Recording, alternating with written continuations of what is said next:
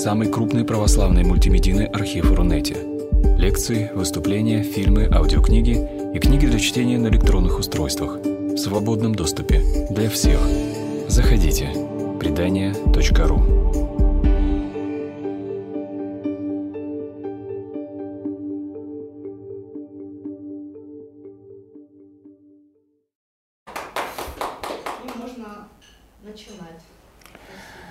Спасибо большое. Здравствуйте, уважаемые слушатели. А, Действительно, смысл моего сегодняшнего сообщения в том, чтобы донести, э, здравствуйте, донести до максимально большого числа а, людей а, то, что у нас, в нашем обществе, э, в наших семьях, я имею в виду в российских и в Санкт-Петербурге в частности, есть очень существенная проблема. Ими и домашнее насилие, ну или насилие в близких отношениях. Вот. э, Надо сказать, что э, за последние, скажем так, десятилетия мы прошли достаточно большой путь э, в обществе. И если 10 лет назад, когда разного рода социальные центры э, приглашали нас рассказать о нашей работе, а мы представляем как раз практику консультирования лиц, склонных к насилию в близких отношениях, то зачастую нас э, единственное, о чем просили, а именно не употреблять слово насилие. То есть сложная, непростая для обсуждения, для предъявления тема, и лучше ее не слышать. Табуирование проблемы. Вот на сегодня, э, здравствуйте, на сегодня в публичном пространстве все это звучит гораздо более громко. Проходили, возможно, известные значит, э, слушателям флешмобы на эту тему. Вот, и э, нас э, с коллегами приглашают зачастую на пресс-конференции в центральные э, агентства информационные. И вот э, спасибо инициативе портала «Предание.ру», что здесь мы тоже можем озвучить э, как нашу проблему, но и самое главное, то решение, которое мы предлагаем. Вернее, тот формат решения, который, надеюсь, встроится в единую систему профилактики такого тяжелого явления, как насилие в семье или насилие в близких отношениях. А, Я еще раз представлюсь. Меня зовут Андрей, фамилия моя Семин, и здесь я а, представляю группу специалистов-психологов. Вместе мы работаем в Центре альтернативы насилия. И еще раз скажу, что а, наш профессиональный фокус а, направлен на авторов насилия. Чаще всего в связи с этой темой вспоминаются права жертв насилия, способы их защиты, и это очень важно и очень правильно. Вот. Но зачастую забывается вторая сторона, которая априори считается ну, либо чудовищной, либо недостойной влияния нормальных людей, внимания. Вот. А в результате, когда речь идет о том, что можно было бы изменить э, поведение этих людей, если действительно речь идет о насилии. Здравствуйте. Вот. э, Тогда прежде всего вспоминается правоохранительная система. И, наверное, это правильно, но, наверное, опять же, это не исчерпает э, все возможности исправления поведения таких людей. Вот, соответственно, психологическая работа в этой области э, в нашей стране э, это, хотя мы, например, даже работаем, наша организация уже более 10 лет, тем не менее, по-прежнему это инновация, по-прежнему это э, нечто не совсем понятное, и даже зачастую не совсем понятно, почему в принципе мы осмелились э, выходить в своей работе именно на эту тему, почему мы, грубо говоря, поддерживаем насильников таким образом. Вот, поэтому э, я считаю очень важно рассказывать о том, чем вы действительно занимаетесь и ну, как это может сказаться на защите, защите прав людей, подверженных насилию. И э, надеюсь, что это в дальнейшем может сказаться и на жизни нашего общества в целом. Так, лично для меня подобный формат выступления – это нечто новое. Вот, поэтому мне было бы очень интересно, если присутствующие в зале или следящие за нами онлайн э, как-то реагировали на те слова, которые я произнесу, задавали свои вопросы.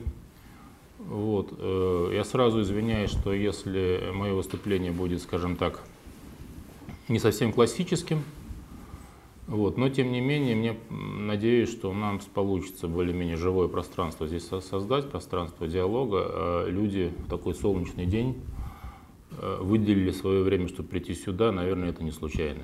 Значит, этим людям есть что сказать, но есть о чем послушать и подумать. Вот, поэтому, чтобы двигаться дальше, а, извините, прежде чем двигаться дальше, я бы хотел э, название немножко пояснить. А, дело в том, что домашнее насилие далеко или близко. А, зачастую мы сталкиваемся с тем, что под э, проблематикой домашнего насилия э, людьми воспринимается нечто такое далекое, некие вопиющие случаи, которые зачастую попадают в средства массовой информации о жестоких избиениях, о жестоких последствиях насилия. И все это действительно имеет место быть, но э, скрытая сторона вопроса, такой, э, это подводная часть айсберга, это гораздо более широко распространенное явление, может быть, не с такими жесткими, не с такими публичными последствиями, но тем не менее, мы на своей практике убедились в том, что насилие вообще, и домашнее насилие в частности, оно э, гораздо ближе каждому из нас. И вот эту мысль э, мы хотели бы донести в наших публичных выступлениях, Могу сказать, что даже когда мы готовим специалистов для работы в этой теме, э, мы специально такое упражнение проводим, мы его сформулировали вот в контексте э, повышения эффективности профессионалов. Называется «Насильник во мне». То есть каждый из нас может э, вспомнить в своей жизни тот или иной момент, когда, да, мы были жертвами насилия, это очень бывало у всех, наверное, когда мы были свидетелями. Но и главное, выясняется, что каждый из нас э, в тот или иной момент в большей или меньшей степени бывал и автором насилия. Так если по-честному э, смотреть на себя и вспоминать искренне, то в абсолютном большинстве случаев люди говорят, что да, такие эпизоды в моей жизни были. И вот, соответственно, чтобы справиться с этим явлением, мы предлагаем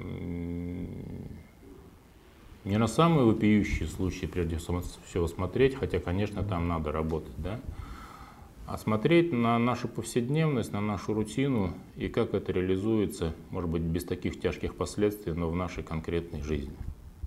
Поэтому вот такой вопрос, это далеко или близко. Ну и мы очень заинтересованы в том, чтобы в нашем российском обществе был поддержан институт семьи, а и мы прямо понимаем, что насилие, домашнее насилие, это прямой удар именно по семье, по той среде, в которой растут наши дети. Соответственно, если мы справимся с этой проблемой, то э, наше общество приблизится к тому, чтобы быть более здоровым, чем оно есть на сегодня. Я все-таки считаю, что нам есть куда в этом смысле расти и есть что исцелять.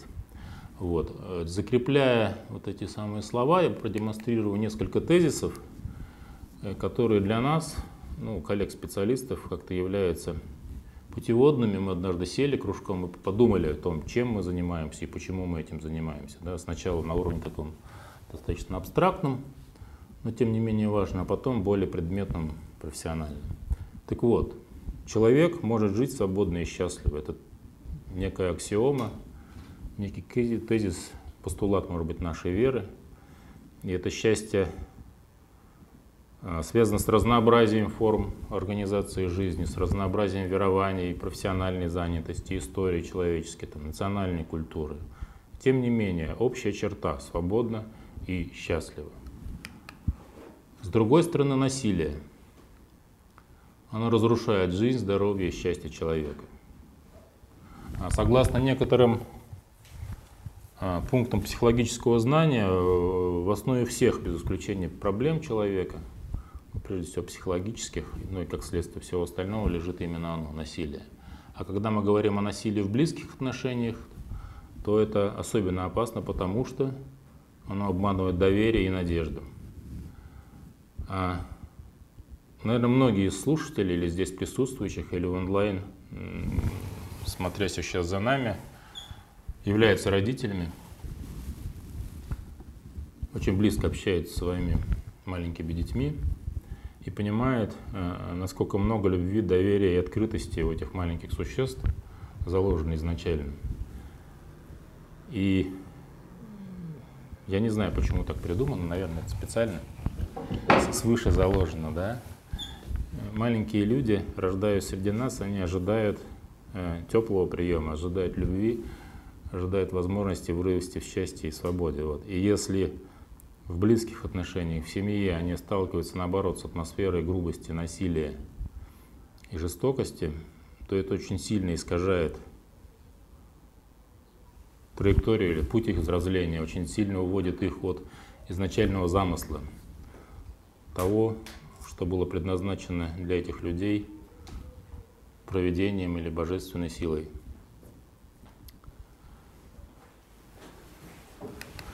Поэтому мы помогаем людям, которые хотят остановить свое насилие.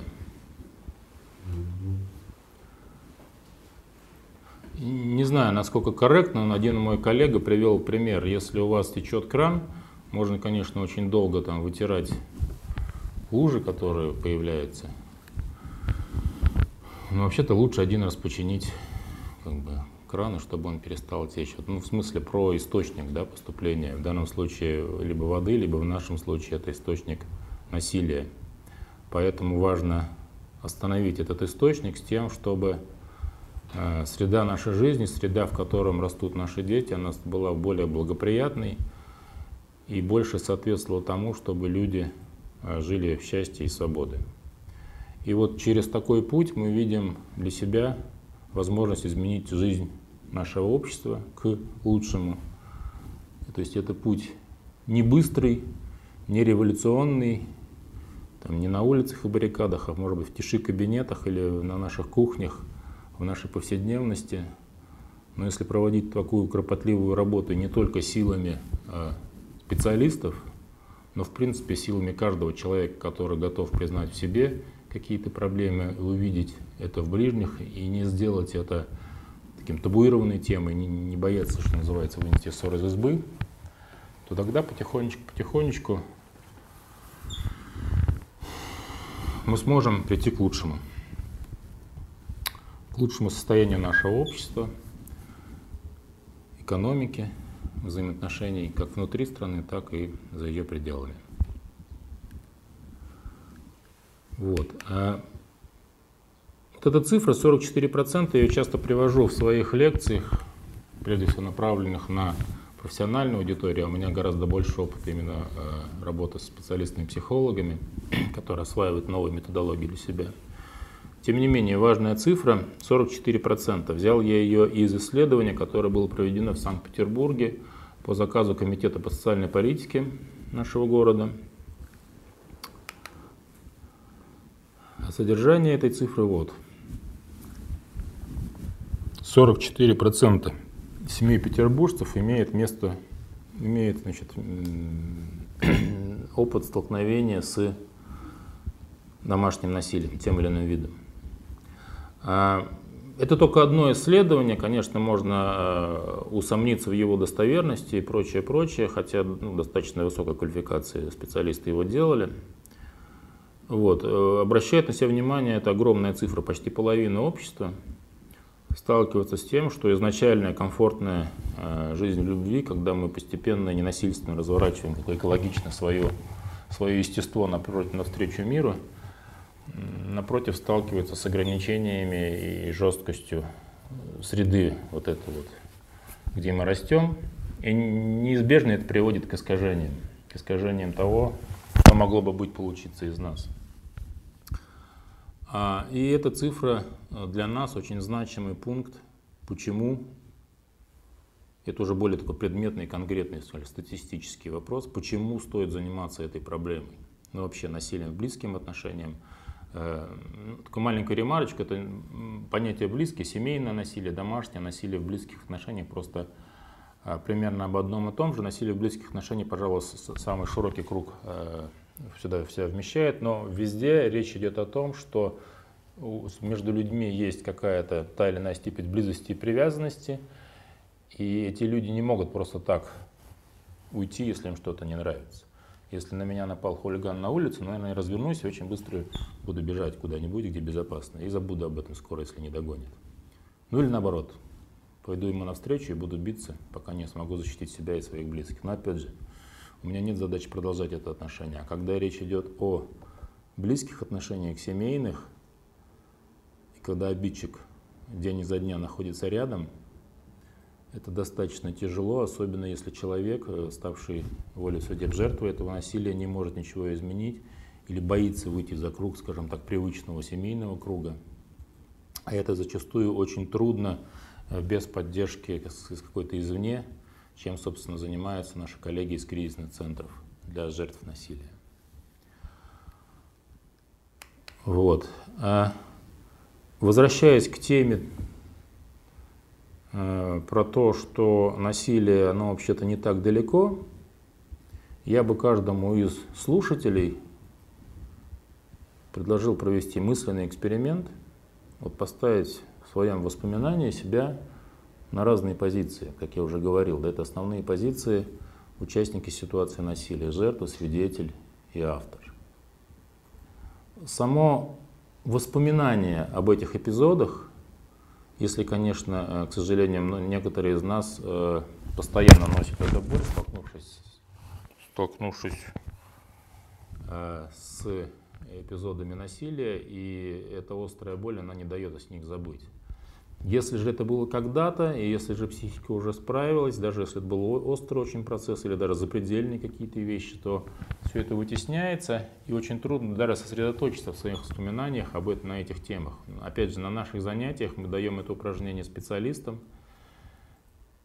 и они понимают, какое большое сопротивление внутреннее возникает, просто если я хочу вспомнить о том, что со мной было, пока я был ребенком или пока я был взрослым. Я предлагаю вам, моим слушателям, сегодня проверить тоже вот эту самую тяжелую ношу, если вы сочтете это для себя возможным, и начать заполнять ячейки этой матрицы. Со временем, наверное, будут вспоминаться, вспоминаться ситуации, ситуации все больше и больше. И, в принципе, вы можете понять, насколько сильно это влияет на вашу жизнь, Иногда этого достаточно, иногда это может быть поводом к обращению за помощью специалисту, чтобы разобраться с давней проблемой, которую вы носите в себе. Ну и сегодня, благодаря этому такому, скажем так, несложному упражнению на уровне пояснения, э, эта проблема может быть актуализирована. А что я еще хотел бы сказать, двигаясь дальше. Обсуждая тему насилия, мы зачастую оперируем разного рода понятиями, очень близкими к самому понятию насилия, но немножко расходящимися. Я бы хотел потратить несколько минут на то, чтобы указать на вот эти разлития, четыре основных слова, да, насилие, сила, агрессивность, конфликт. И чем именно мы занимаемся. Зачастую мы сталкиваемся с тем, что Например, если мы говорим о мужском насилии, да, нас обвиняют, что в результате нашей работы мужчина таким становится амебообразным э, овощем, который какой-то вроде как безопасен для общества, но в то же время теряет какую-то свою мужественность и силу. Вот, и здесь очень важно подчеркнуть, что мы очень четко различаем эти два понятия э, – насильнее и сила. А насилие всегда про ну, попытку или удавшуюся, или нет, но тем не менее попытку унижения, с одной стороны, человека, который творит это насилие в отношении его окружения. Всегда про некое циклическое доминирование, то есть ситуации повторяются раз за разом, и в итоге речь идет о неком поглощении э, автором насилия, э, своего окружения, то есть, иначе говоря, они теряют свою субъектность и становятся подчиненной позиции – что ведет и к потере себя, и к большим страданиям и несчастьям. При этом достигается это самое э, насилие не обязательно и не всегда физическими действиями. Мы различаем в этом смысле насилие и психологическое, э, которое в основе всех насильственных действий лежит. И достаточно иногда и вербального насилия, или интенционного, или контроля э, там, финансового, экономического, воздействия на вещи и так далее. Вот. Физическое насилие, начиная от э, удержаний, толчков, потом удары, броски и так далее, воздействие оружием, это такая апофеоз всей истории. А в оппозиции к этому стоит понятие сила. И здесь я хочу понять, что мы отчетливо понимаем, что сила очень нужна людям. Если говорить о мужчинах, то она очень нужна мужчинам ну, для того, чтобы жить, для того, чтобы справляться со своими задачами, в конце концов и вправду при необходимости защищать своих близких и себя. А, ну, далеко ходить не надо, мы только что отпраздновали очередную годовщину Победы. И это была большая демонстрация силы, и без возможности ее применения э, как бы жизнь нашей страны, ну, да и не только, очень была э, мощно изменилась. А надо сказать, что иногда люди э, в своем воспитании боятся применять силу, боятся казаться агрессивным, мы сейчас тут касаемся следующего понятия, да, потому что это может показаться именно вот насильственным. И когда в матрице воспоминаний человек предъявляет те или иные истории, мы вспоминаем, мы их разбираем и думаем, действительно это было насилие. А, один мой клиент рассказывал, что в молодости они творили насилие следующим образом. В общежитии, где был, скажем так, а, клан собратьев, а, которые значит, подавляли окружающих и так достаточно жестко там занимались рэкетом в отношении других студентов. Вот. В какой-то момент вот мой клиент и его друзья собрались вместе и, собственно, э, пригласили, как это тогда говорили, на стрелку представителей подавляющего клана. Ну, вот, и когда те увидели, что против них выстраивалась большая сила альтернативная, они просто не пришли. И, собственно, ситуация с того момента в этом одном конкретно взятом общежитии очень сильно изменилась. И этот человек рассказывал об этом эпизоде как о эпизоде насилия с его стороны. Вот. А мне показалось, что когда я это услышал, что да, конечно, наверное, можно зачастую решать вопросы, скажем так, без предъявления силы. Но и э, даже из э, исторических экскурсов, там, международной политики мы знаем, что есть такая концепция, как баланс сил – и, собственно, баланс сил, э, имеющийся в наличии, он приводит к тому, что э, возможны переговоры, возможно решение проблем. Соответственно, мне показалось, что в данном случае э, речь идет о том, что была сила против насилия, и люди ну, совершили благое дело. Другое дело, что иногда, оправдываясь тем, что на нас нападает, мы можем так это вот этот внутренний насильник сказать, ага, сейчас мы тоже всех соберемся, как начнем всех мочить, да? Вот, и тут грань зачастую очень тонка, и применение силы ради обороны зачастую переходит в насилие в отношении побежденных. То есть в данном случае, в моем примере, было важно, чтобы это новое сообщество не перехватило управление и не стало, в свою очередь, заниматься рэкетом в отношении там, освободившейся территории, да, а напротив создало условие силовое, чтобы э, люди могли жить свободно. А, возможно, этот пример достаточно спорный, и я сам готов признать этот факт, но тем не менее, две большие разницы – силы и насилие. На другой лекции, на одной из лекций я слышал, что 70% людей живут в условиях культуры так нормативно, как положено, а 30% за пределы культуры выходят. Так вот, 15 через насилие, а 15 через силу. Через насилие разрушает устоявшуюся культуру, а через силу, да, пожалуйста – создают новые нормы, новые нормы жизни, расширяет возможности, расширяет потребности и, как так, богатство жизни э, развивает и делают этот дар для всех остальных. Известный э, мифологический герой Прометей, если не ошибаюсь, да, огонь-то там людям принес. Вот. Это вот вариант, когда он вышел за пределы нормы и подарил огонь людям, что э, существенно изменило э, их жизнь. А, значимо вспомнить про конфликты, И в отличие от ситуации насилия, конфликт подразумевает наличие двух сторон, которые, в общем-то, находятся в диалектическом развитии, которые не подавляют друг друга, имеют свои интересы. Иногда, да, может быть, причиняют друг другу дискомфорт или неприятности, но тем не менее заинтересованы в присутствии этой стороны противной. И вместе как бы развиваются там э, известные в этом смысле давнешние и правду, и шутки насчет диалектики значит, отношений между мужчиной и женщиной. В этом смысле тоже может быть рассматривано через ситуацию конфликта, когда мы вечные стороны, разные стороны, ну, две разные стороны медали, друг без друга не можем, но в то же время и вынуждены снимать какие-то свои противоречия, попадать в, России, в развитие через конфликт. Вот. Но в отличие от насилия, как я сказал, тут нет задачки подавления противоположной стороны, захвата ее и поглощения. Вот. Ну и, наконец, агрессивность. Да, иногда мы говорим о том, что плохо быть агрессивным, но в то же время применяется даже у нас на слуху такие понятия, как там агрессивный спортсмен. Или даже про шахматистов говорят, что инстинкт убийцы у него звучит, конечно, устрашающе, но смысл-то в том, что это некий дух, некая энергия, которая позволяет ему участвовать в соревнованиях, побеждать. Это некая мотивация. Вот э, даже один из классиков психологических, Фром, он э, агрессивность э, значит, инструментальную Э, вычленяет или доброкачественная форма агрессивного поведения, которая обслуживает жизнь и не несут первично деструктивного заряда. И в то же время есть злокачественная агрессивность, и она чаще всего имеет как раз социальные корни, а не биологические, направленные на разрушение себе подобных.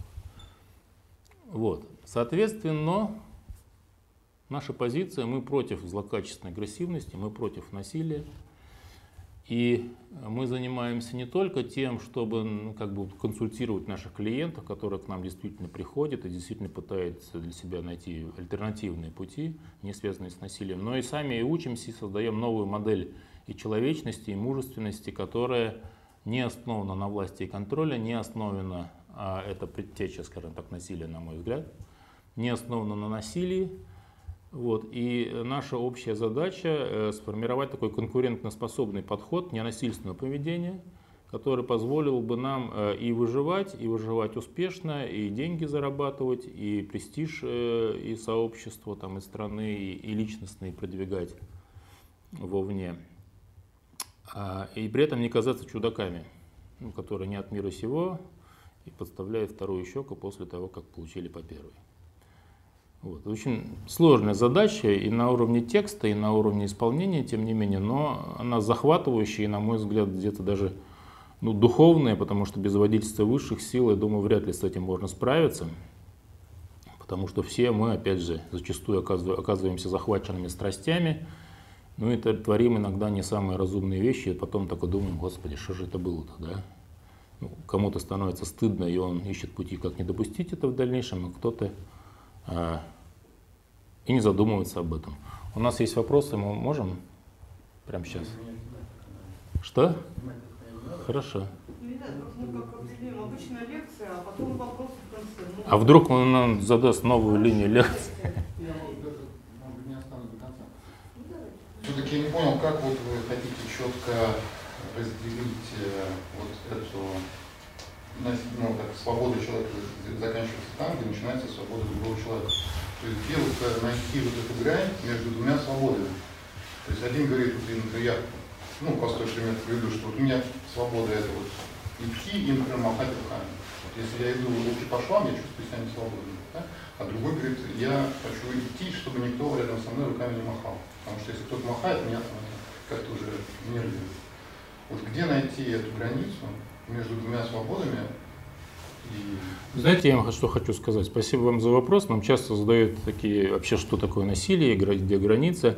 Я думаю, что академического ответа вот, его и не существует, так чтобы можно было вам точно дать вот этот вот инструмент, вы измеряете. Но если я буду идти лично, я буду идти рядом с вами, вы будете размахивать руками, и при этом по мордам мне залепите, да? Нет, ну так получится, потому что, ну, не, может быть, не случайно. я как раз говорю, вот именно, это, это физический контакт, это уже понятно, вот это четко. Хорошо. В психологии есть понятие действительно границ физическое, интимное, личное, социальное. Вот если я сейчас просто буду, встану и буду к вам приближаться, я буду последовательно нарушать ваши границы. И вы будете чувствовать некий стресс от приближения вот этого самого объекта. Ну и понятно, что в самую интимную зону близко мы пускаем либо самых близких людей, либо в самой жесткой схватке. Либо, либо, да, либо в метро. Но это некий такой социальный договор, что, ребята, здесь можно. Хотя, опять же, руки не распускать. Да, ну я, извините, пожалуйста, несколько утрирую. Я к чему говорю? О том, что здесь важнее а, самоощущение мое этих самых границ и моя способность заявить тому, кто рядом размахивает руками, что, слушай, а мне вот это уже не нравится. Так вы заявили. Он вам ответил, а мне вот сейчас хочется размяться. Ну, дальше э, делаем выбор. И он, и он говорит, я же вас не задеваю. Просто вот я рядом. Ну, а, а если вы еще ладно, а если девушка какая-то, да, она уже будет э, чувствовать себя по-другому, да, Да. даже если рядом с ней будет. некомфортно Да, будет себя чувствовать. Ее не, не задевает, но морально, психологически у нее уже будет...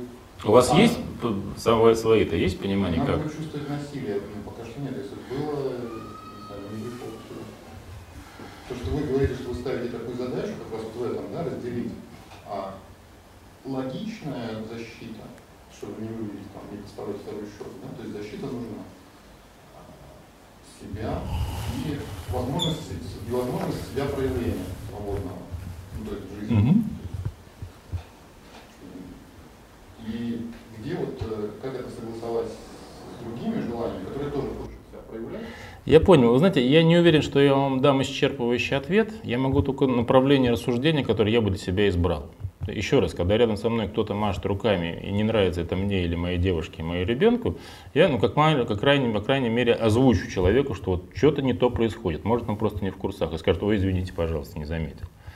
Если же он будет дальше продолжать и настаивать на своем праве размахивать руками, я буду оценивать, что для меня важнее, оставаться в этой области э, или свалить там на 2 метра в сторону.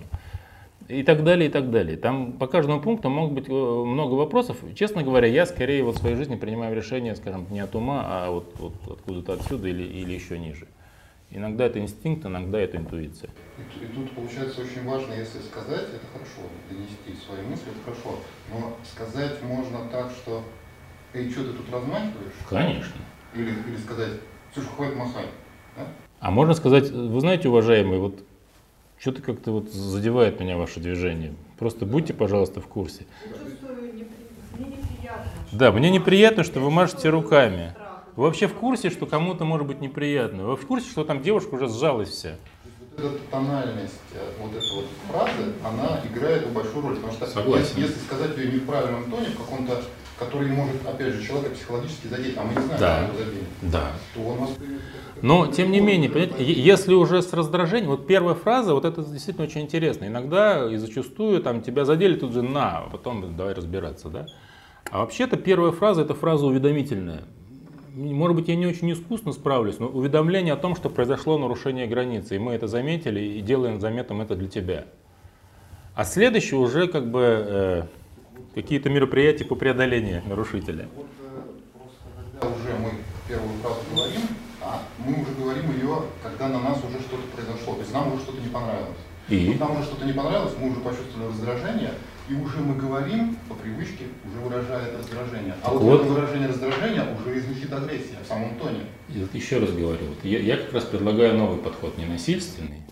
Первое уведомление, оно должно быть без вот этого самого подавляющего эффекта, без раздражения. Сначала вздохнул, выдохнул, и потом поговорил.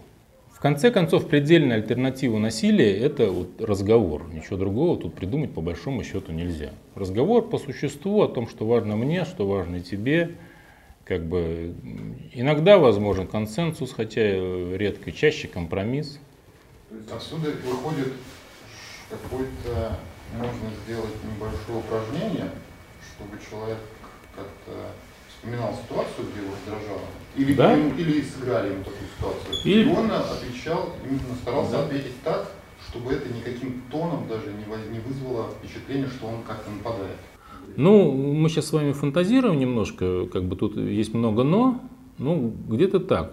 Получил некие воздействия, отследил за собой реакцию, вдохнул, выдохнул, пришел в некое нейтральное состояние, из него выдал информацию нарушителю, и смотришь, что происходит, да?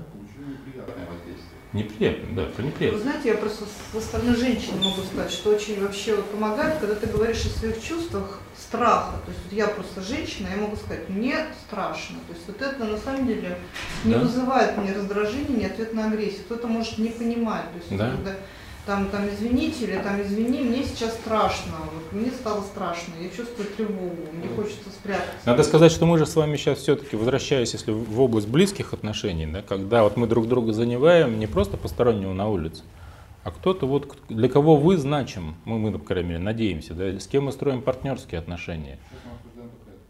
Но э, тема нашего, скажем так, занятия, все, чем мы занимаемся, это насилие в близких отношениях. Конечно, тут можно и более широко смотреть, но тем не менее. И в этом смысле поделиться своими чувствами это очень значимо. И общестатистически, скажем так, мужчина, он не то, что может быть более грубый, он менее чувствительный. И он может быть реально не замечать, что... Причем это искренне совершенно. А что такое-то? Все же нормально. Вот этот способ для мужчин не подходит. Почему? Э, э, э, это как, как тут совокупное воздействие, все правильно, да, там и воспитание, мы об этом, если успеем, еще поговорим позже. Вот. Но итог такой, мужчина не менее эмпатичны, чем женщина, да. Иногда бывает и с точностью наоборот, и бывают там уникумы, которые чувствуют вообще, и им просто жить трудно в обществе, потому что все их задевает, это как это самое, постоянно как бы, израненный. Вот, это особая тема. Я бы все-таки сейчас предложил пойти дальше. Надеюсь, что мы какое-то тут, тут нащупали направление. Э, и действительно, это очень практически важные вопросы, и этические, и, ну, и ежедневно с этим можно столкнуться. Вот. Собственно, вот дальше у меня как раз и шли наши рассуждения, значит, почему существует насилие и предпосылки, которые формируют условия о том, что прежде всего мы считаем как раз это культурные установки, вот как вы правильно говорите, да, в частности, там, мужчины воспитывают таким образом, женщины таким. Может быть и последние там, годы в современном так, эгалитарном так называемом обществе немножко другие нормы возникают, но тем не менее.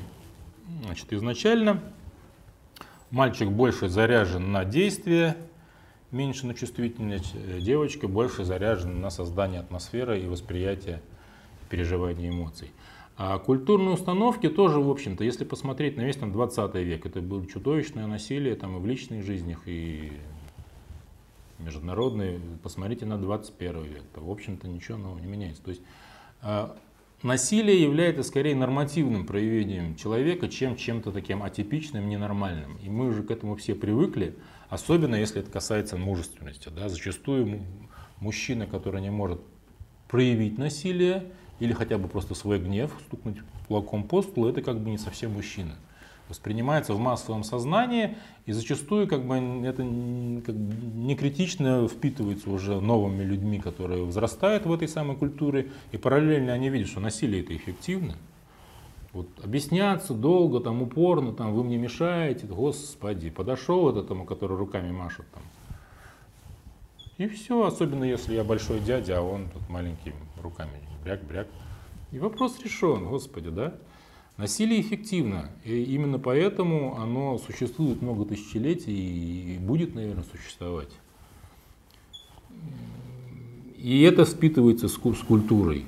А, есть в принципе наблюдение, опять же, можно это критиковать, можно нет, что насилие больше, а, вот, с точки зрения культурных установок, больше свойственно обществам с, таким, с патриархальными, традиционными так называемыми моделями устройства, где а, мужчины имеют некую главенствующую роль, вот, а где более ровные отношения, где больше уважения значит, к партнерству, там насилия меньше.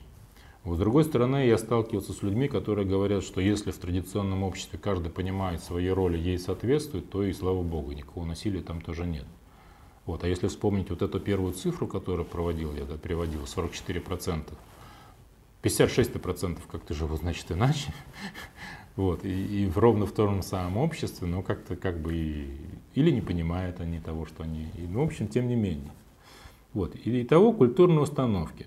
Кроме, конечно, этого очень важное значение имеет личная история. А личная история – это история взросления. Конечно, в большинстве случаев авторы сегодняшнего насилия когда-то были либо жертвами, либо его свидетелями. а, пережили очень тяжелую травму. Э, например, к нам часто приходят ребята-комбатанты, которые там служили и так и носят за собой вот это все воспоминания, все эти истории, и, в общем-то, некуда это девать. И это очень, очень много сил уходит на то, чтобы сдерживать эту боль внутри, а контроль поведения внешне, особенно если немножко алкоголя принят, как бы резко снимается. Или, например, ко мне приходил мужчина, который воспитывает в одиночку э, сына, у него от скоротечной онкологии жена умерла, при этом он не научился оплакать ее, не научился как-то проявлять свое горе, и зачастую свое раздражение, а сын такой гиперактивный, маленький, значит, сбрасывает на сына, и вот и очередной раз мальчик пришел в садик, а там смотрит, он весь в синяках. Просто вчера папа ему там супчик разогрел, поставил, а мальчик этот супчик тут же опрокинул, ну и папа тапочком этого мальчика это самое. Вот.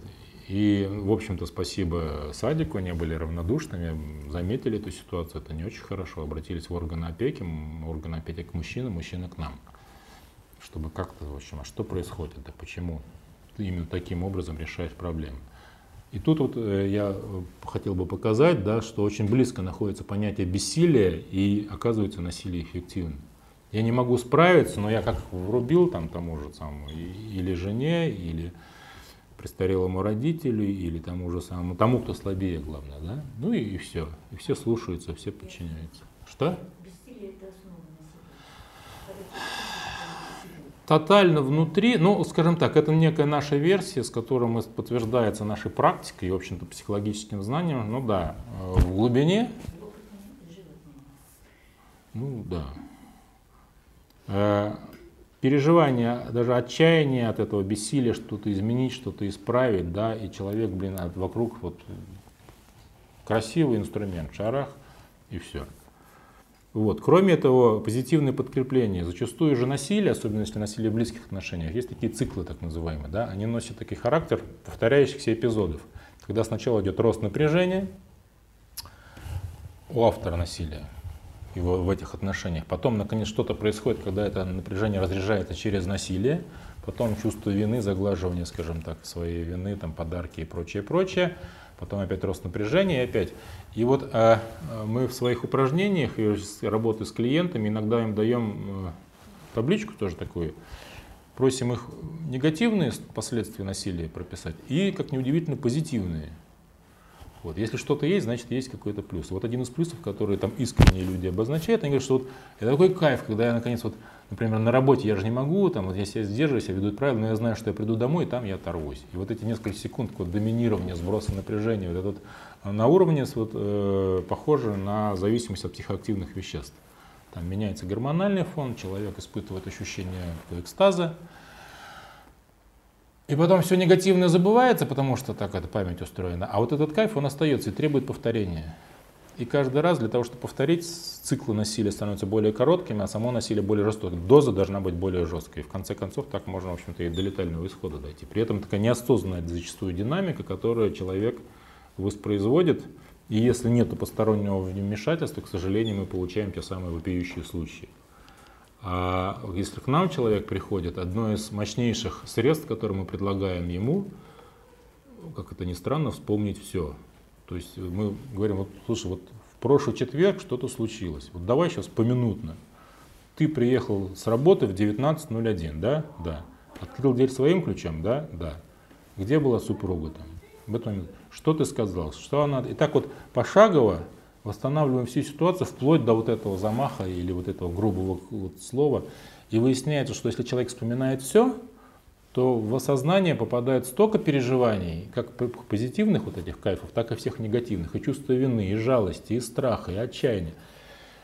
И потом человек как бы, как бы это все прорывается, такая немая сцена, я не могу ничего сказать, не могу ничего объяснить, я переполнен своими чувствами, мне надо что-то с этим сделать. И в этом смысле следующий шаг делает специалист, как с этим жить. Но уже однажды вспомнив все, уже в следующий раз в подобной ситуации, когда замах пошел, как раз вот это-то все вот уже есть. Это мешает в том же ключе действовать. Вот. Ну и, конечно, когда мы говорим про текущие проблемы, которые отнимают наше внимание, и самое главное про ответственность. Это ключевой момент, кроме того, чтобы вспомнить все, мы говорим о том, чтобы принять ответственность за свое поведение. Традиционная там вот это вот не я такой, жизнь такая, Это про то, что вот центр нашей ответственности это там, а мы а, объекты, э, скажем так, вот внешних событий. Как это ни странно, зачастую, как бы, опять же, если говорить о насилии в близких отношениях, о мужском насилии, наши даже клиенты говорят, что она, так она же меня спровоцировала. Она же знает, так буквально, вот у меня вот тут красная кнопка, вот она обязательно туда нажмет своим вот словом, действием. Но, естественно, после этого как я могу не... То есть она, он такой, самого себя человек до уровня робота. Причем это даже, я потом, когда начал работать, вспомнил, что у меня в личной истории, там, у меня там в родительских отношениях не было насилия, но вот у отца вот эта фраза я тоже помню. Она же знает, что есть линия, которую нельзя переступать. И если она продолжает, конечно, я взорвусь. Там кричат что-то там, или там, ну, какие-то конфликты развиваются. Вот это вот миф о том, что есть некая линия, после которого следует мое обязательное действие, это очень распространенный миф. И наши усилия направлены на то, что на самом деле это ты выбрал именно таким образом поступать, испытав некое бессилие, попытаясь значит, контроль восстановить на ситуации и применил насилие. Возвращаем субъектность, но не в том плане, чтобы обвинить человека, в том плане, что, сейчас, секундочку, если ты принял решение применить это средство, и ты знаешь, каким последствиям это привело, может быть, средство было неадекватное, значит, можно его как-то и, и поменять. А если человек пришел в кабинет психолога, а у нас написано условно на дверях, здесь работает с насилием, то что он отчасти, может быть, не вполне осознавая себя, признал, что да, это меня касается, это проблема, я хочу что-то изменить. Если позволите, коротко. Мне кажется, что вы сказали, что это миф, что есть какая-то там грань кнопка в человека психике, после которой он совершает какие-то действия и говорит, что не может их не совершать. Угу. Вот. Мне кажется, что это не миф, это действительно такая взаимосвязь есть в психике. Другой вопрос, что человек осознает эту взаимосвязь и хочет ли он ее поменять. Вот, то есть так, но пока он ее не поменял, она все-таки существует. Я согласен. И, знаете, когда у нас, вот когда мы все мы со страстями, как я говорил, сталкиваемся, да, если у нас есть некая самодисциплина, если у нас есть, не знаю, молитвенная обращенность, умение саморегулироваться, да, заметив, что страсти кипят, я могу сказать, стоп, не надо что-то изменить. И за счет этой действия, этой самодисциплины я могу не повестись. И тогда не будет автоматизма. Если этого всего не делаю и не, не понимаю, тогда да, все это работает, но это как раз миф в том, что это нельзя изменить, вот скажем так. А на сколько времени? Да, у нас времени достаточно мало, давайте по лекции, а. А сейчас сколько уже времени? Сейчас без 10 7. Без 10 7. Ну, там, да, хотя бы потому что там а, вот один из, кли... один из клиентов заполнил простую такую табличку, да, что такое мужчина и что такое женщина. И, в общем-то, мы получили, скажем, опять же, это не объективное исследование, это один эпизод, хотя мы часто с таким сталкиваемся, да, почему я и привожу эту табличку. А, личность убеждения клиента о гендерных ролях. И мы получаем картинку, в общем-то, достаточно традиционную. Да? Мужчина там деньги зарабатывает, за мамонтом охотится, а женщина ну, вот дома ходит и прочее, прочее. И вот выясняется, что когда мы говорим о портрете, скажем так, э, условно, человека склонного к насилию, да, он зачастую нам транслирует вот такие традиционные модели, причем усваивает их, в общем-то, ну, как бы нерефлексивно, э, и очень может быть, что в реальной жизни все иначе. Но тем не менее, вот спросил, тут же получишь вот такой примерно ответ.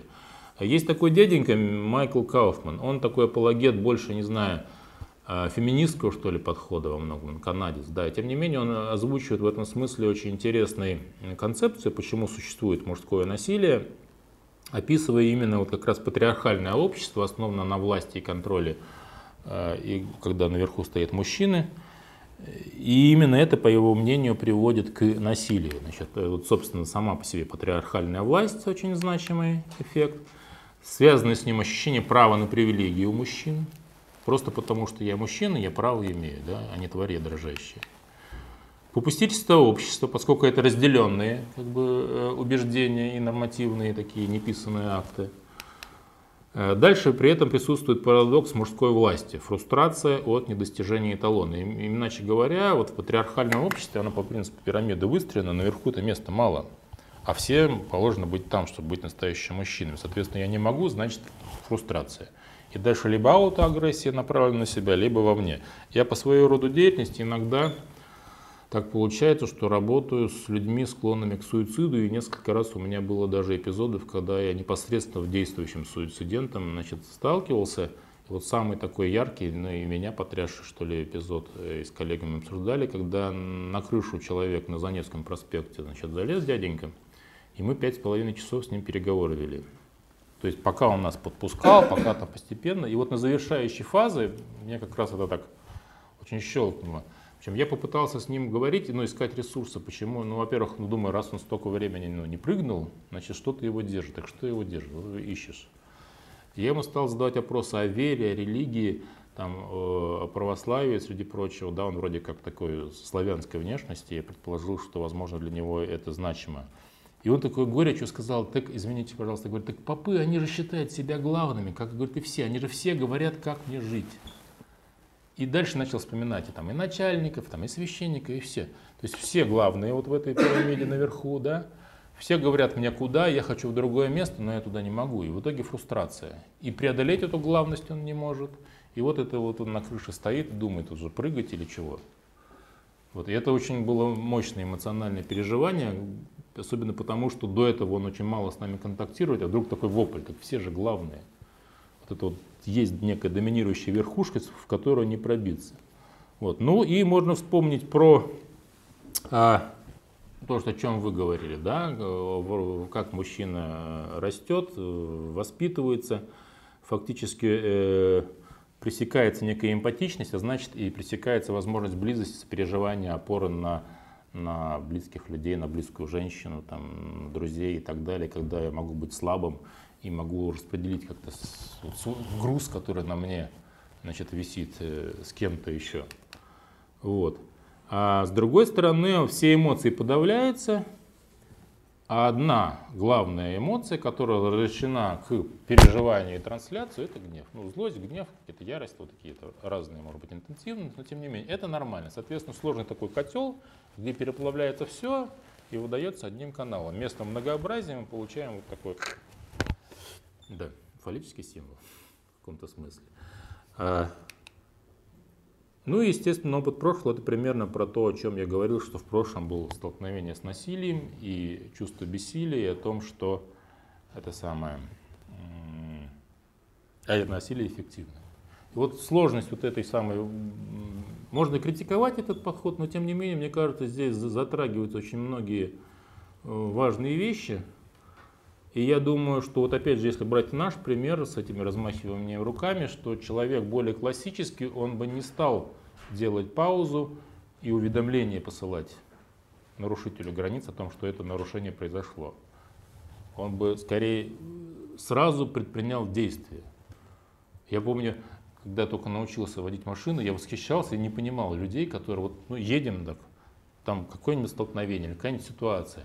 Человек выскакивает из машины и тут же наезжает. Причем мне, как, как, мне вот надо было, чтобы вот так рассердиться, чтобы что-то. А он тут же дает реакцию. Причем такая грубо, агрессивно, мощно так. И мне даже это было очень чудно, что мужик, с тобой чего вообще происходит? Даже смешно становится, да?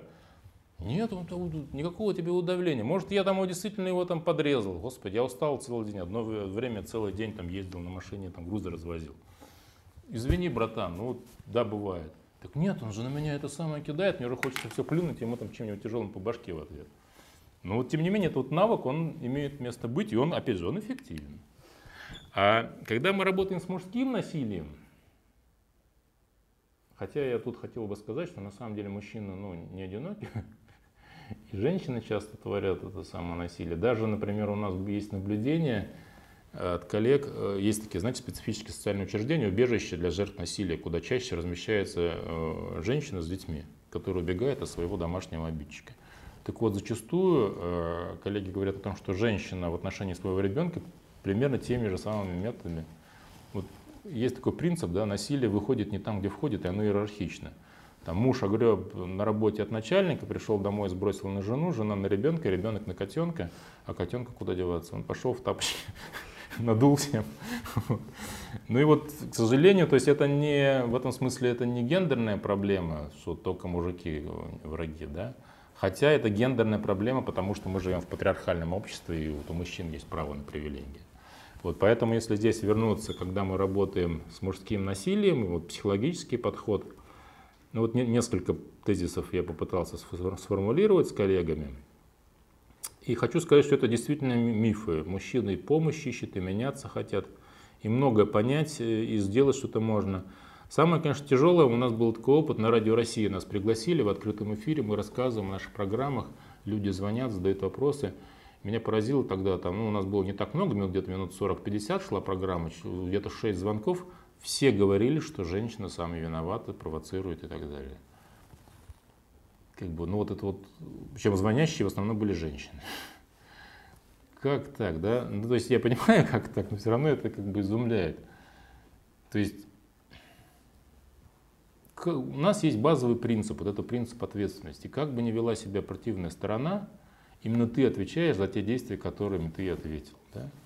Ты мог ударить, а мог и, не, и ту же самую руку в карман запихать. У нас классический, мне, кстати, очень интересно, как образ, вот тоже коллеги подсказали, альтернативу действию. Да? Вот эту рука, которая уже на замахе, остановить и, вот, и в карман запихать. Главное поймать, что, о, оно пошло. Это мой выбор, да? Я могу с этой женщиной в конце концов не жить. И в, и, и в этом смысле, да, хотя мы поддерживаем институт семьи, нам считаем, что очень важно это да, поддерживать, но тем не менее, иногда остановить насилие это значит разойтись. И, ну, и тогда, как бы, да, возможно, там не сложилось, возможно, надо что-то по-другому, да, но поддерживать семью, в которой существуют вот такие насильственные отношения тяжелые, это нонсенс, это мы транслируем в наше будущее какие-то ну, неправильные нормы. Вот. А вот здесь я возвращаюсь к своему примеру и показываю, тоже, на мой взгляд, это было очень красиво с точки зрения символики, тот же самый мужчина. Да, я его консультировал, один из, далеко не все так долго. Значит, он 10 месяцев был, потом еще. И он уже через 10 месяцев забыл, что он однажды это упражнение делал, да, помните? Я его опять спросил, что такое мужчина, что такое женщина? Ну и вот, что называется, результат на лицо, да? Во-первых, э, как-то стало очень симметрично – и мужчины, и женщины, и нежность, и заботу, и уважение, и так далее. А то, что меня удивило, что, оказывается, женщина может нас защищать. И вот он тогда это прямо да, сформулировал, что не только мужчина защитник. Раньше видели, защитник был на первом номером мужчина, а женщина хозяйка. А сейчас первым номером нежность, ребята. Как хорошо жить, да? Но защита в то же время есть, да, и отцовство, и материнство. А, кстати, опять же, очень такой позитивный признак э, среди прочих приемов, которые мы применяем, когда восстанавливаем эпизод насилия, мы очень тщательно значит, выясняем, а где в момент вот этого всего события были дети. Иногда дети, они напрямую не сталкиваются с насилием, но рядышком.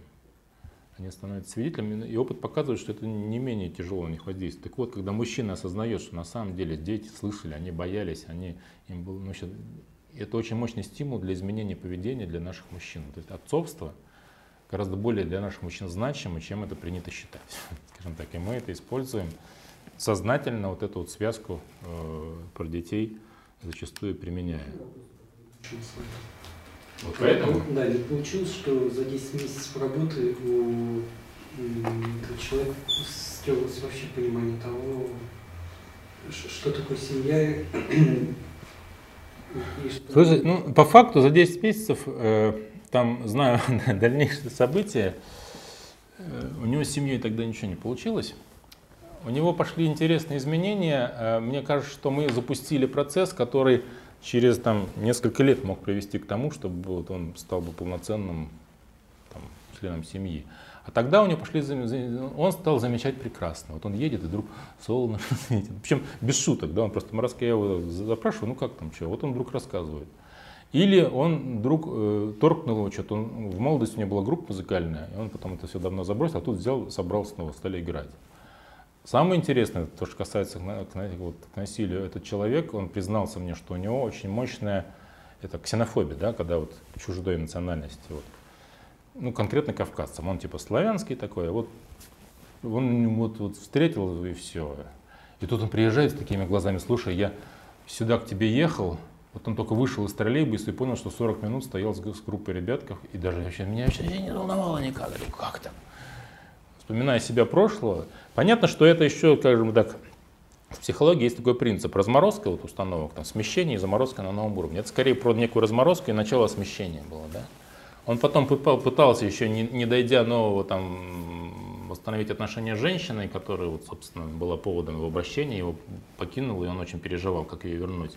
Наконец она к нему вернулась через год, ну и через два месяца они опять расстались окончательно. Поэтому, э, конечно, там много работы. Э, и судя по вашему вопросу, утрата представления о ролях – это тоже про некое разрушение, то, а как же он в семье-то будет, да, займет роль мужчины. Об этом можно думать и говорить, да, и может быть надо где-то что-то восстановить, а где-то надо по-новому сформулировать. И еще раз говорю, это не такое, не глобальное исследование, а скорее символы. Но символы, на мой взгляд, очень значимые. Вот я позволил себе сюда это. Вот. Немножко истории, если позволите.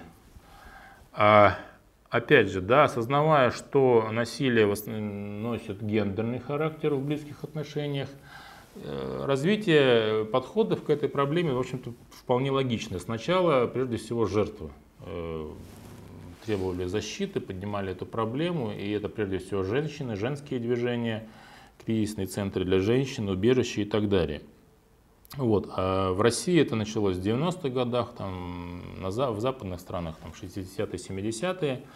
Как бы это очень хорошая работа, которая до сих пор ведется, и мы понимаем, что есть и феномен этот самый вот, комплекс жертвенности, да, когда человеку надо выйти из этого состояния, ему тоже надо помочь со стороны специалиста, самому это сделать трудно, и надо получить поддержку, уверенность в своих силах, юридические знания и много чего другого. Да. Эта работа очень э, важна, и мы, у нас среди наших партнеров есть те, которые ведут этой работы. Но она ограничена тем, что вторая сторона проблемы, она как бы теряется, как бы вот тот, который автор насилия, априори вот, э, чудовище или нехороший, и с ним-то чего? Вот он, сажать его и все. Вот. А вся ответственность в этом смысле, как бы в сознании, поскольку есть только одна сторона, родится на, на жертв. Значит, надо правильно себя вести, чтобы него не провоцировать готовить вовремя обеды там или что-нибудь, или вовремя надо уйти, наоборот, от этого человека, это твоя ответственность, а не его. Вот. И когда, э, чтобы преодолеть этот дисбаланс, значит, семейный подход или парный подход терапии, ну, речь идет о психологической и же с ним, да, а, процессы медиации, когда две стороны значит, подключились. И это, в общем-то, с одной стороны хорошо, когда в данном случае уже есть и одна сторона, и другая. Но в то же время плохо, потому что как раз Насилие, особенно тяжелые его формы, по большому счету мы э, даем себе отчет, что это преступление. И, наверное, никому не придет в голову э, проводить процедуру медиации между там, хулиганом, который там, отжал у меня мобильник в подворотне, и, и мной. Вот мы сядем и, и договоримся. Да? Выйдет странно, особенно если он меня по голове чем-нибудь тяжелым при этом. А если это про семейную, то вроде как и нормально, давайте договоримся. О чем? Перестань меня бить. Вот, как бы, и это не про договоренность, это про, про право человеческое на жизнь, на здоровье, на э, уважение чувства достоинства другого человека. Да? И сейчас, секундочку, вопрос тут есть еще. Есть даже рекомендации, например, ООН, э, соответствующих комитетов, о том, что процедуры медиации и посредничества запрещены в ситуации насилия, потому что они вредят. Когда насилие остановлено, когда человек осознал какие-то вещи, он может вести себя, господи, по-другому, вот, и изменения произошли, то есть когда появилась сторона фактически, появляются две стороны, тогда между ними можно говорить, если ситуация насилия, там нет сторон, там есть одна, которая поглотила и все. Вопрос?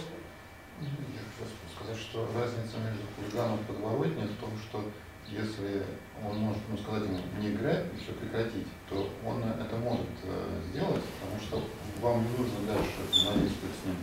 А в семье, вы говорите, что производится, нужно обязательно договариваться, потому что, в принципе, людям дальше жить вместе, но если они полагают это.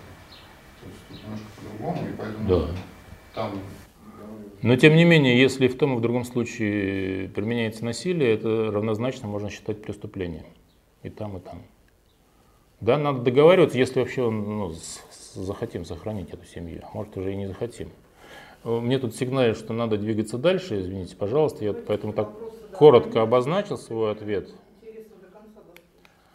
Вот. А, у меня вот, когда мы э, готовили эту лекцию, э, был такой замысел еще, а как вообще можно говорить о насилии, если это происходит рядом, чтобы не сделать хуже, да?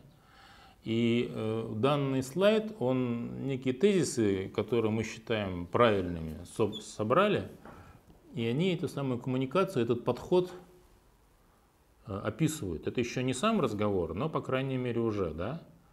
Мы исходим, когда мы смотрим на мир, мы исходим из того, что за насилие отвечает тот, кто его совершает. В большинстве случаев насилие так получается осуществляет насилие мужчинами. У нас это статистика МВД 9 из 10 там, осужденных за насильственные преступления мужчин. Далеко ходить не надо. И почему мы этим занимаемся? Во-первых, потому что да, это так, а во-вторых, потому что мужское насилие, оно более опасно ну, статистически. Вот. Важный тезис, да, насилие – это попытка справиться с чувством собственной слабости. То же самое. Активная попытка вернуть контроль. То есть это субъектно-активное действие. Вот. Ну и так далее. Насилие иерархично, выходит не там, где входит. Ну и порождает насилие. Вот исходя из этого, если мы смотрим, а, зачастую насилие, оно боится публичности. И я даже, даже как-то так один раз в своей жизни вышел на улицу, акция против насилия я носил, что-то насчет того, что вынести ссору из СБ. Такой плакатик у меня был я как для себя примерил эту идею, понял, что мне не очень нравится ходить с плакатами по улице, но тем не менее. А если ситуация насилия становится публичным, хотя бы если соседи не, не замалчивают и не закрывают глаза, когда что-то подобное видят, то уже э, как-то не очень комфортно внутри там, этого пространства творить то, что хочется. Например, э, когда рассматриваем сценарий, когда насилие реализуется – вот если все это происходит дома на кухне, то оно и происходит. А если вот ровно те же самые слова, те же действия, но перенести в общественное место, выясняется, что насилие-то вряд ли это будет. Ну, просто человек на себя примеряет и понимает, что не, не произойдет.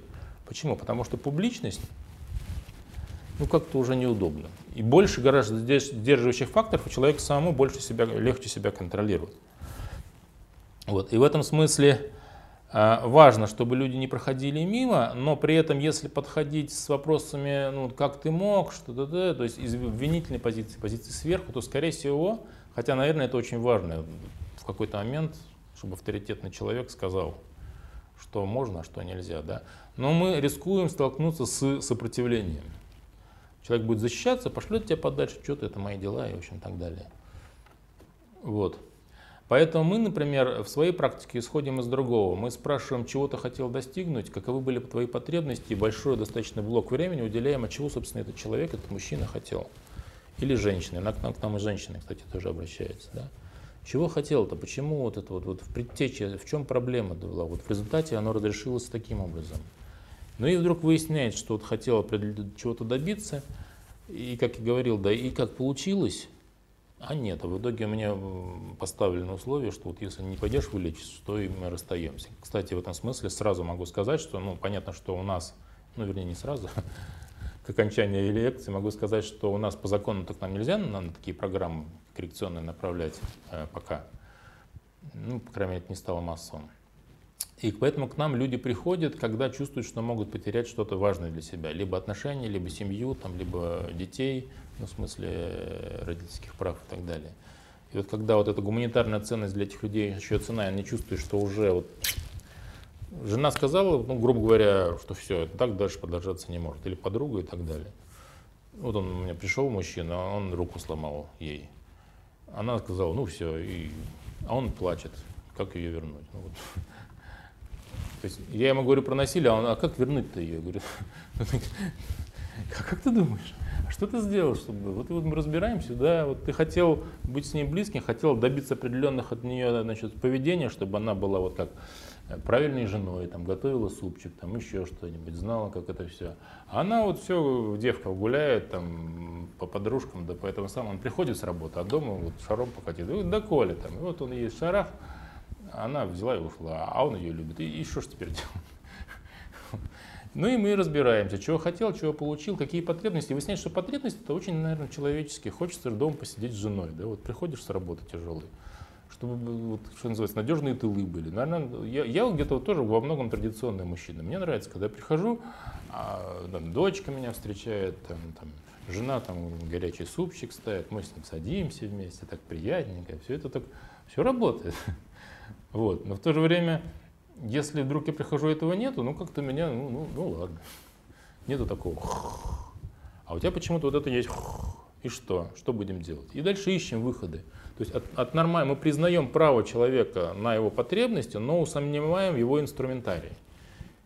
Вот. И иногда, опять же, почему он применяет только это? Потому что зачастую наши люди других-то способов и не видят. Они раз, раз, росли в той среде, когда это было нормально. И только это и предлагалось. И встреча со специалистом-психологом зачастую первый опыт столкновения с представителем иначе оснащенного вот, с точки зрения коммуникации человека. Поэтому я еще говорил с самого начала, что нам важно не только вот, психологически консультированно заниматься, но и вести новый эталон мужественности, человечности, ненасильственно. Да? В себе сгустить вот это вот, как я могу быть эффективным и конкурентоспособным, применяя ненасильственные методы. И тогда этот на меня посмотрит и скажет, о, пожалуй, да, слушай, интересно. Меньше напряжения, эффекты хорошие, зарабатывают нормально, там машина хорошая, там жена, семья, ну или там по меркам, да, более-менее, да. Вроде выглядит довольным. И морда не так, как у меня постоянно такая чахлая. Вот. И таким образом мы такой позитивный пример предлагаем. Вот. Ну и, собственно, завершая мое сообщение, я расскажу, что вот сам процесс консультирования психологический и во многом даже вот эта вот стратегия беседы, она может вот также вот длиться вот через такие этапы. Сначала мы фокусируемся на эпизодах насилия, делаем его видим, восстанавливаем все факты, все чувства, связанные с тем, как позитивные, так и негативные, что происходило, да, и таким образом разрываем вот это вот позитивное подкрепление, то, что называется психологией. Устанавливаем ответственность, что все-таки да, это, это, конечно, очень сложно, но там и примеры, и из личной жизни, и таких публичные вещи, когда человек, несмотря на обстоятельства, осуществлял человеческие поступки. Вот. После этого мы вспоминаем историю жизни человека, да. И очень важно, вот фрагментация сознания на стадии работы с контекстом. Нет осознания, что то, что я творю насилие, каким-то образом связано с какими-то эпизодами моей жизни тяжелыми, например, да. Э, и зачастую только там, вспоминая историю родительской семьи, начинается с того, что ну меня лупили, я вырос нормальный человек, ну вот. Ну вот, а нормальный это как? Это тот, который, как теперь выяснилось, лупит свою жену и ребенка, да, и он, ой, и вправду, а что это? Вот, и эта взаимосвязь устанавливается. А, и мы вспоминаем прошлое, мы вспоминаем настоящее, и каждый значимый элемент жизни, как он влияет на мое поведение в сложной ситуации, что меня подталкивает в сторону насильственного поведения и наоборот ограничивает какие-то мои иные проявления моей силы. Кстати, вот я считаю, что вот тот эпизод, который я привел по работе с суицидентом, 5,5 часов, вот мы в паре работали с коллегами, я считаю, что было очень мощным проявлением, в том числе мужской силы. И это была очень кропотливая работа, связанная с терпением, а не с агрессией. Да? Мы каждый миллиметрик вот этого контакта отвоевывали. И предельная чувствительность, если слишком близко пойти, он сразу отходил к краю. И вот это была очень мощная работа, до сих пор вспоминаю, понимаю, что это такое серьезное испытание, с честью мы его выдержали, человек тогда успешно, сам причем он отказался, и мы ему помогли спуститься. Но это вот про ту самую силу и возможность ее применения. Вот. Ну и, соответственно, мы разбираем последствия насилия и устранять важно при уменьшении. Опять же, мужчины связ... с уменьшенной, скажем так, эмпатичностью, чувствительностью зачастую не понимают, о чем такой большой сыр-бор? Ну, вроде уже поругались, уже помирились и идем дальше. Да? То, что у того, кто был жертвой насилия, страх и скованность остается, это непонятно. А он смотрит, а что это на какое-то охлаждение, какое-то вот, что-то не то, может там что-то появился, может быть, и, и новый виток насилия. Да? Поэтому очень важно очень подробно разбирать все всяческие последствия и количество людей, которые оказываются задействованы в ситуации. Не только я и она, или там я и мой ребенок, или она и там была женщина, которая в отношении там, родителей там, применяла насилие. Не два человека. Это ближайший круг семьи, дети, которые это видят, это друзья, это какие-то родственники, которые рано или поздно что-то поймут и заметят изменения в состоянии, это всякие службы и прочее, прочее, прочее. В конце концов, психолог, который сидит напротив тебя и тратит время, а ты ему денежки платишь. Вот. И самое главное, а, нет, не вру, не самое главное, но очень важно, да, не просто остановить насилие, но и оснастить иными инструментами. Если мы просто остановим насилие, но не дадим других способов решать проблемы, человек рано или поздно вернется туда, откуда начал. Ну, потому что знакомая среда, рецидивы возможны. А вот в нашей методике а, мы, к сожалению, не так давно этим занимаемся, и еще нету таких длительных исследований. А вот э, коллеги, которые, например, скандинавские, говорят о том, что вот ровно так же они работают на своей земле. 80% в течение пяти лет без рецидивов после завершения методики. То есть действительно достаточно серьезный э, э, процент, говорящий о том, что насилие может быть остановлено и выработана некая альтернатива. Наш опыт, он пока статистически еще не обработан, но тем не менее тоже показывает. Иногда даже одного такого занятия, когда восстановлены все эпизоды насилия и защиты, пробитый человек в полноте осознает все, что произошло, уже очень мощный стопор на пути к дальнейшему применению этого самого насилия. Ну, я не буду дальше в подробности. Вот эта Нокса модель консультирования, она вот примерно так у нас и строится. В общем-то, никакого секрета мы в этом не делаем. Нашим клиентам показываем, что это не какая-то чудесная таблеточка там или вот волшебный там гипноз. Вот сейчас у это длительная, кропотливая работа, да, если тебе надо, ты ее будешь делать. Она может длиться несколько месяцев, иногда даже до года. И на каждый этап уходит время. И важно, чтобы ты э, шел и понимал и завоевывал каждую позицию. Да, психолог только помогает, только ну, общем, дает направление, а сам двигается человек на своей энергии. Собственно, вот. Если кому интересно, э, наш центр работает на базе организации «Мужчины 21 века», автономная некоммерческая организация. Мы так пафосно назвались, потому что как раз про новый эталон мужественности пытаемся, дерзаем более-менее успешно, вот, сокращенно М21. А телефон, который внизу указан, он, к сожалению, у нас сейчас отключился, что-то мы там не проплатили, но это вот наш телефон горячей линии, думаю, в ближайшее время опять заработает, куда можно обращаться ну, тем людям, которые нуждаются, скажем так, э, в помощи. Э, и дальше идет диспетчерирование. У нас не так много специалистов, у нас маленькая организация, каждый из них сам ну, организует свою деятельность. Наша задача команды нашей это как раз вот собирать заявки и связывать э, клиентов со специалистом, если необходимо. С одной стороны, с другой стороны, наша миссия это распространение нашего знания в профессиональной среде. Мы проводим э, семинары, рассказываем, делимся с коллегами опытом, распространянием знаний, прежде всего на северо-западе России, но и за его пределами. Вот у нас э, сформировано социальное сообщество профессиональное онлайн, есть свои порталы и прочие решения. Есть вот сайт открытый, ну и так далее. Вот, наверное, я сейчас закончу. Что у нас со временем? Вопрос. Можно вопрос, да? Да, сейчас вопрос из интернета пришел. И, или давайте вот сейчас, если у вас есть вопрос. Пожалуйста. Э, собственно, у нас э, в прошлом году, ну, тоже год, даже побольше прошло, был принят закон о декриминализации домашнего насилия. Вот что вы об этом...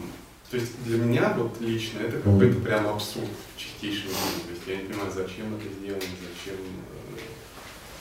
Э, ну, просто абсурд. Вот, вы знаете...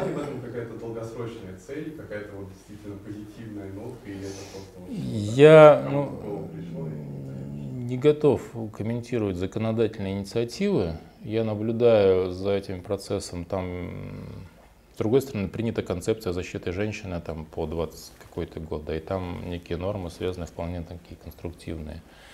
Мне тоже трудно иногда понять, как и почему это происходит. Да? Насколько я знаю отклики, это имело, опять же, это не мое мнение, это я и не проводил исследований, просто коллег, которые работают в этой теме, особенно с жертвами насилия. Э, эта декриминализация, она привела к ну, негативным последствиям, всплеску насилия. Даже такие анекдоты пошли, там, заплати там сколько-то и можно. Вот. Но поскольку мы не являемся юридической организацией и ну, не занимаемся вот законотворчеством, сосредоточенным на психологическом знании, поэтому я бы так вот. Ну, спасибо вам за вопрос.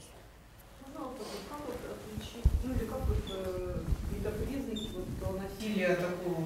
Например, вот можно ли считать насилием, если, ну, вот, э, допустим, супруг, он э, говорит что-то, да, вот так вот агрессивно что-то там, а вот супруга не хочет это слышать. Она уходит в одну комнату, в другую, он открывает дверь, снова говорит, то есть тоже вот, ну, либо это тут нет в семье этих границ. она говорит, я не хочу сейчас заговаривать, вот не могу в психологическом состоянии своем, да, вот что не хочу взорваться, уходит. А вот он уходит вот такое вторжение вот со словами какими-то. А я, вы знаете, я немножко, может быть, повторюсь. Ну, мне кажется, здесь не так важно академическое определение, насилия это или нет. Важно, что человек ну, осознал свои чувства, что я сейчас не готов или не готова воспринимать это, да? Но второй это не уважает. А второй это не уважает. Ну, значит, мои границы нарушены. Как говорил мой терапевт, которого я там сам проходил, если ты злишься, значит, твои границы нарушены.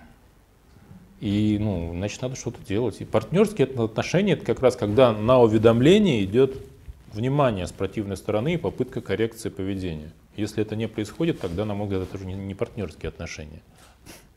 Ну, а?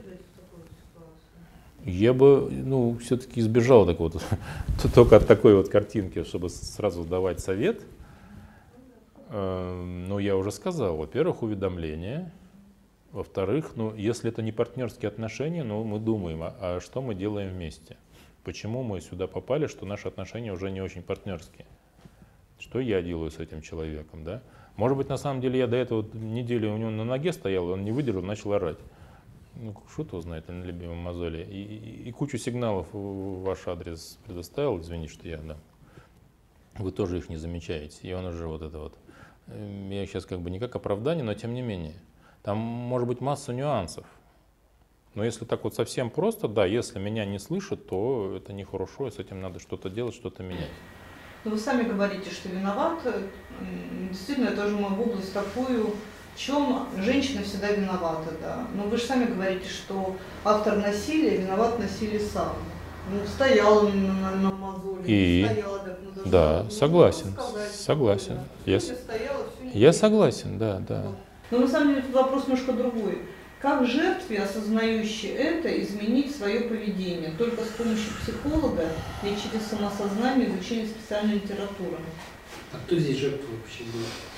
Ну, в данном случае, видимо, жертва – это тот человек, ну, с чьим мнением не считается, продолжает агрессивно предъявлять какую-то тему. Ну, а потом у них случилось физическое насилие, и в итоге физически пострадал э, тот, который изначально э, отказывался, допустим, оставлять другого партнера в покое. А я преследовал с одним тем же. Ну, я, а... я, я немножко объясню. Вот очень распространено, я не знаю, может быть это неверно, вы скажите, очень распространено мнение, что есть вот как бы у человека уже вот позиция жертвы, да, вот может быть он из детско-родительских отношений, может да, быть, вот, да. вот позиция жертвы. И поэтому находясь в позиции жертвы, она как бы уже при, притягивает агрессию. А не нужны, не нужны, секундочку. Не, да.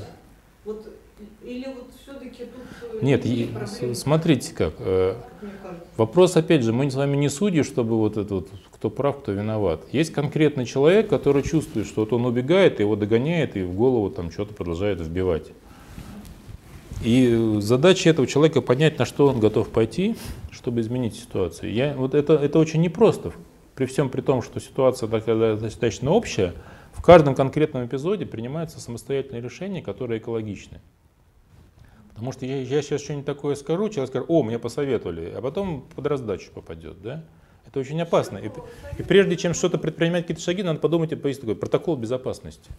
А вообще такому человеку, который на меня кричит, вообще, может быть, ему небезопасно само уведомление говорить. Может быть, я ему что-нибудь рот открою и, и получу а с другой стороны, а может быть и нет, может быть это впервые такое произошло, и меня я скажу, и человек услышит, скажет, да, что это я действительно. Нет, ну вот а вопрос это тоже другой вопрос, другого человека. Как жертве, вот если она это осознает, изменить вот эту свою вот такую самосознание? Это непросто. Это непросто. Очень важный момент, если уже осознание, очень важно сформулировать некое намерение, чего я хочу добиться вот некая такая путеводную звезду создать, к чему я хочу, к какому образу себя я хочу прийти, к какому пониманию своей жизни, своих реакций, да? Потихонечку сформулировав, начинаешь туда смещаться вот какие-то конкретные шажочки. Если есть какой-то очень страшный человек, которому тебе трудно противоречить, возьми на себя обязательство где-нибудь совсем в другой ситуации, может быть, совсем другой человек не такой страшный, но ты вдруг что-то скажешь, что мне это не нравится, я не хочу, посмотришь реакцию. То есть навык говорить нет, это тоже надо нарабатывать. Навык предъявления своей силы тоже он постепенно нарабатывается. Может, надо сходить в какую-то тренинговую группу. Может быть, действительно надо сходить к психологу. Но ключевое все-таки, если вы уже осознаете, вы уже сами можете что-то предпринимать и читать литературу, и смотреть фильмы, и где-то вас осенит. Вот очень важно все-таки вот осознать путеводную звезду, куда мы все хотим, вернее, вы конкретно хотите прийти, и к ней двигаться. Это, в общем-то, касается любого изменения жизни. Там, бросить курить, там, алкоголь, сделать, начать зарядкой по утрам. Пойди себя заставь. Вот мне под 50, а я все еще зарядку не делаю. Это не задача, да? А все-таки, если я осознаю, зачем это мне нужно, глубоко это буду чувствовать, почувствую удовлетворение о том, что я буду смещаться к своей цели. Глядишь, и шаг за шагом я туда пройду. Не знаю, я отвечаю сейчас на вопросы или больше путаю, но вот что бы я хотел избежать, это вот прямых ответов на такие вот вопросы. Вот. Э, подождите, может еще кто-то тут, а то, извини. Я понял, но все-таки, может быть, просто еще какие-то есть.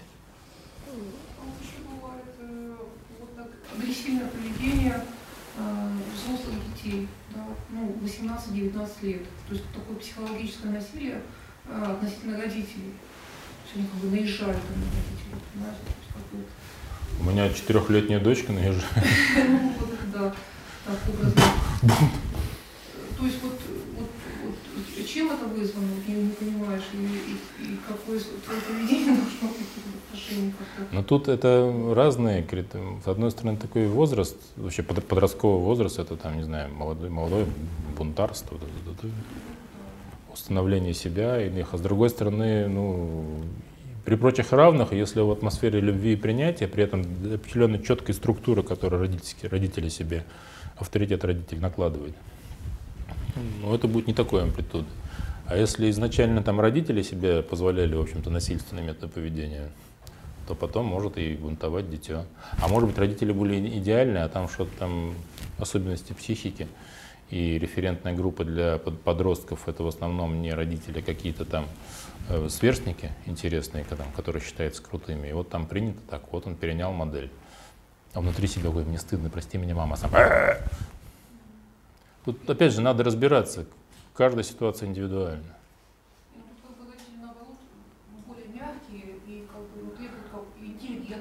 Может быть, это как раз, иногда мягкость, это про как раз утрату родительского авторитета.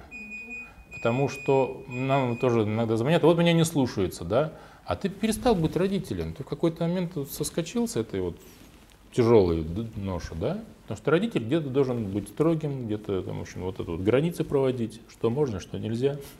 И главное при этом не самодурством действовать, а показывать, что вот, вот самим собой, что я живу, мне, я счастлив.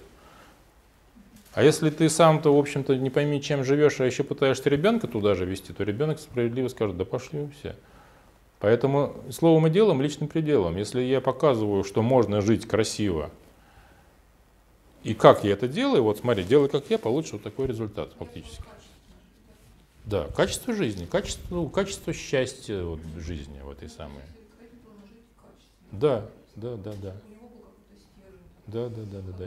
Если есть своя сила, выстройка, там, вера, и вот это все так хорошо, так тык-тык-тык-тык, там иногда даже не кричать не надо, посмотрел внимательно на человека, и ребенок понял, ой, и вправду, чего это я. Знаете, я, я как-то очень хорошую фразу прочитал, одно время в школе работал, не помню, кто это сказал, но он говорит, что вообще все тома детской психологии можно заменить одним. Если вы мужчина, будьте мужчиной. Если вы женщина, будьте... И, и все, и будет, все будет хорошо у вас с ними, с детьми. Вот будьте этим. Вот если это утрачено зачастую, и, а дети очень это ярко чувствуют, они искренние, они понимают, что врать нельзя, и это, вот это все фигня, ради чего мне тебя слушаться. Вроде ты такой мягкий, интеллигентный, молодец. Уважение, оно не должно быть, оно можно ну, завоевывается, оно либо есть, либо как, если вы утратили уважение. В какой-то момент действительно, не делая этого вот мелкого, решать за меня, что мне делать. Вот это, собственно, и есть. Да, если мне легче действительно идти в церковь, я пот- утратил супруга, это очень мощное горе, это гораздо более существенно иногда. Люди оплакивают близких, вот, супругов, им говорят, у тебя же дети, не, не работает, потому что вот сначала надо оплакать. Там где-то там существует, что да, есть дети, ради которых там. А вообще-то, если тотальное горе, это, поэтому это очень важный процесс, к которому приходится там отдавать время, да. В какой-то момент можно сказать и объяснить, там, извини, дорогой, ну вот и, и если э, тебя он будет, э, условно говоря, чморить, этот самый молодой подросток, а ты ему скажешь, это моя жизнь, и я буду принимать мне решения. И это какое-то проявление вашей силы. Ну, я не про вас, а про некого лирического героя, который так себя ведет, или героиня. Это тоже про восстановление авторитета. Ну, опять же, трудно разбираться, каждому принимать решение за себя. Давайте последний вопрос, то что время у нас заканчивается, мы закончим трансляцию, потом, наверное, можно еще подойти пару минут, и будет индивидуально. Если, если есть вопросы, можно задать. Вы хотели задать?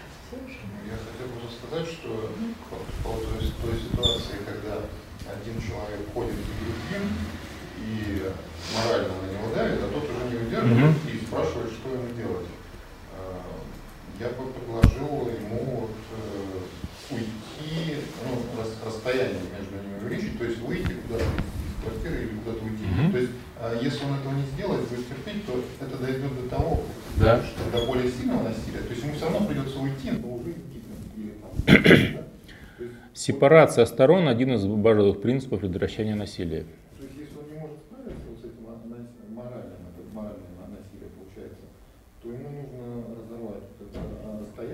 Но если, если это такой человек найдет в себе силы просто так уйти,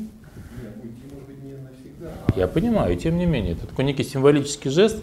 Кстати, э, к сожалению, ну, вот статистически, насколько я понимаю, большинство эпизодов уже, когда говорим про убийство со стороны автора насилия, происходит именно в момент попытки жертвы уйти, даже символически даже если ненадолго. Вот когда вот это вот он чувствует настолько интенсивное переживание вот этой потери, что срывает голову, и это самое происходит. Или наоборот, но есть и другая пространность. Вы правильно говорите, если остается, у нас есть коллеги, которые работают в Вологодской области в колонии для женщин, осужденных за убийство мужей. И в абсолютном большинстве это те женщины, которые как бы вот не выдержали систематическое насилие и уничтожили своего обидчика. Да? Ну и в итоге вот. Поэтому что-то делать надо, потому что либо иначе так, либо так, в общем. Начинать надо именно вот с этого уровня морального, потому что вы да? сказали, что муж сломал, там, он, он, ну, жена была, что она гуляла, он сказал, сломал руку в результате. Да. Есть, а, я так понимаю, что когда он пришел и сказал, он же вот ей сказал не так, что милая, я тебя так люблю, но почему ты сегодня гуляла? Наверняка он не так сказал, да? Он сказал, что за такое вообще что, да? И она ему наверняка ответила не так, что вы, опять же, очень правы, очень важно реагировать, что называется, на слабые сигналы. Да? То есть, если вам что-то вот сейчас чуть-чуть не понравилось, уже надо что-то делать. Как это же коллега по телевизору подсмотрел, говорит, если вот вы вам стакан с водой налили, а там вода грязная, вы же не будете ее пить, вы сразу отставите этот стакан, если вы увидели, что она грязная. А в отношениях получается по-другому. Ну, грязно, ну, чуть-чуть попью еще. Ну, ну ладно. Вот, вот это вот попустительство, оно и приводит рано или поздно к вот тяжелым последствиям. Поэтому не стесняйтесь хотя бы озвучить для себя вслух, что да, это правда, к сожалению, в моей жизни это случилось, и дальше мне надо что-то с этим делать, да, и сформулировать намерение, и дальше пошагово двигаться. Вот. Спасибо вам. Лекция проведена и записана по заказу православного мультимедийного портала «Предание.ру». Лекции, выступления, фильмы, аудиокниги и книги для чтения на электронных устройствах в свободном доступе для всех. Заходите. Предание.ру